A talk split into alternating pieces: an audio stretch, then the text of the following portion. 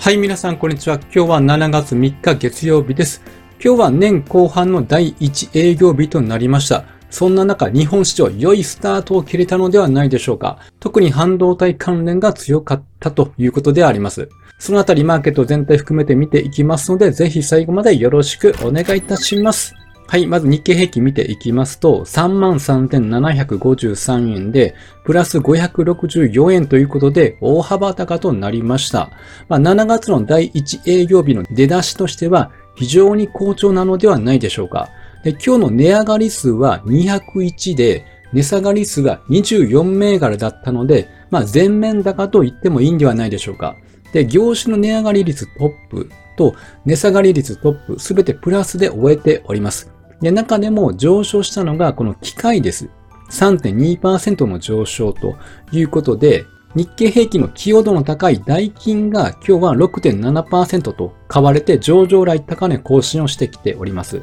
で、代金が買われた理由としては、ヒートポンプ空調というものがあって、それが温暖化ガス排出を削減できるということから、バイデン政権が普及を促進する政策を導入したことが背景となっているということであります。なので、代金のこれからの株価にも非常に注目が集まるんではないでしょうか。では、日経平均を見ていきます。今日の日経平均は朝方8時50分に発表された日銀単価の結果が良くてですね、ギャップアップしてこのように始まっております。あとは6月末の機関投資家のリバランスに絡んだ売りを通過して買われてきたということで、終値ベースでは年初来高値を更新しました。では日銀単価の内容などを見ていきますと、大企業製造業の景況感は7期ぶりに改善、自動車が回復ということでありまして、注目されているのが業況判断 DI であります。これは景気が良いと答えた企業の割合から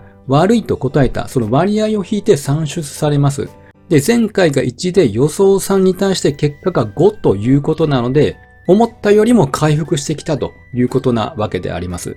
で、日銀単価というのは日本銀行が企業に対して調査した結果を年4回発表しております。で特にこの業況判断指数 DI を確認すれば、景況感がわかる指標となっているわけなんです。じゃあその業況判断指数の計算方法などをちょっと見ていくとですね、回答としては良いとさほど良くない悪いのいずれかで回答するわけなんです。で、良いと回答した構成比から悪いと回答した構成比を引いて算出しております。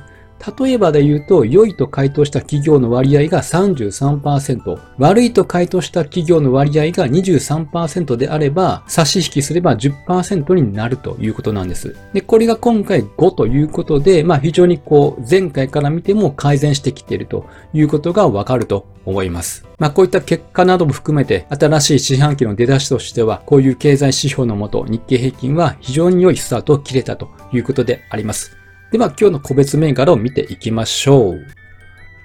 はい、東京エレクトロンであります。株価は21,370円、プラス3.94%と大きく上昇をしております。まあ、このように5月の上旬以降はちょっと下げて押し目を踏んでさらに高値を更新してきたという状況であります。で東京エレクトロンの個別の材料も出ているんですけども、まあ、今回の上昇というのは、まあ、いろいろな見方がありまして、例えば先週末、アメリカのアップルでは時価総額が3兆円を超えました。で、あと NVIDIA、メタ、あとはテスラも大幅高となって、ハイテク関連の調整がまあ一旦終わったということで、そして AI 関連株として再び買われやすい地合になってきたという声も聞かれております。で個別の東京エレクトロンの材料を見ていきますと、まず、生成 AI 向け需要24年度上期から貢献ということでありまして、これの需要というのが25年3月期の前半にも業績貢献する見通しだということでありまして、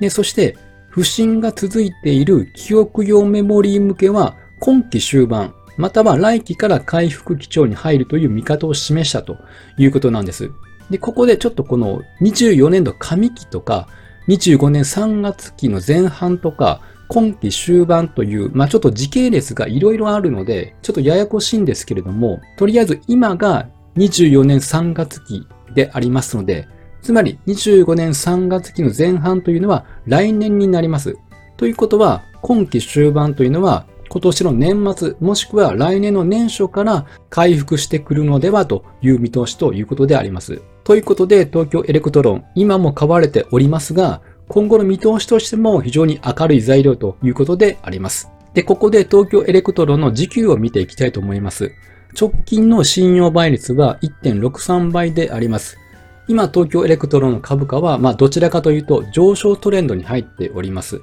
まあ、その中で一番に近づいているということなので、まあ、売り目線の人の方が、まあ、増えてきているという状況ではありますが、株価は上昇しているので、まあ、需給的には非常に良いのかなと思います。東京エレクトロンの日々の出来高というのは、だいたい約400万株なんです。で、今、売り残が88万株ということで、約5分の1の売り残が溜まっている状況であります。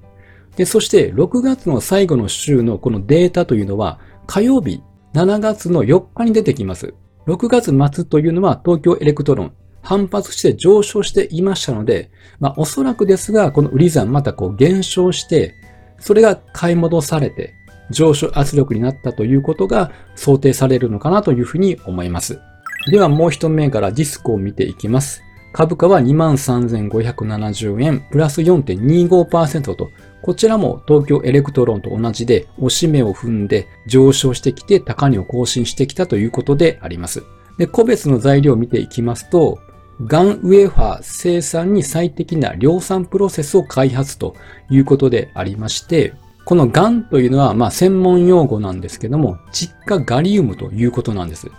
まあ、とりあえずこれによって今までより1時間あたりのウェーハーの生産枚数を従来の1枚から6枚に引き上げることができたということで生産効率が良くなったということなんです。ガンウェーハーに関する情報を詳細見ていきますと今まではこのウェーハー状にスライスする方法としてはダイヤモンドワイヤ層というのが主流でありました。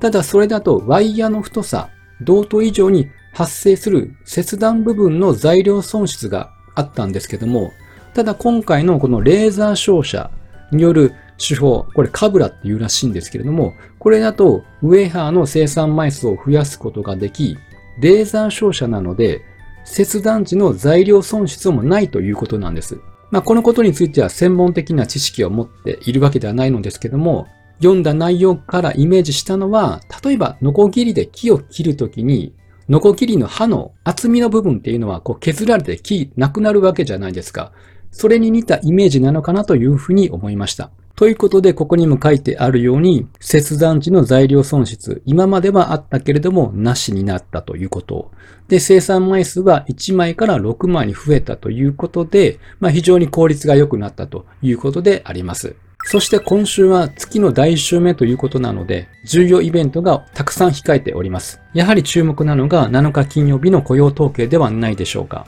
雇用者数変化は前回33.9万人から予想は22.5万人ということで減少していますが、ただ失業率に関しては3.7%から3.6%ということで、また低下しているということなわけであります。で、先週の PC デフレーターのコアも微減ではありますが、下げていましたので、まあ、なので、この予想値からだけで考えるのであれば、追加利上げというのは、まあ、不要なのかもと言える内容かなと思います。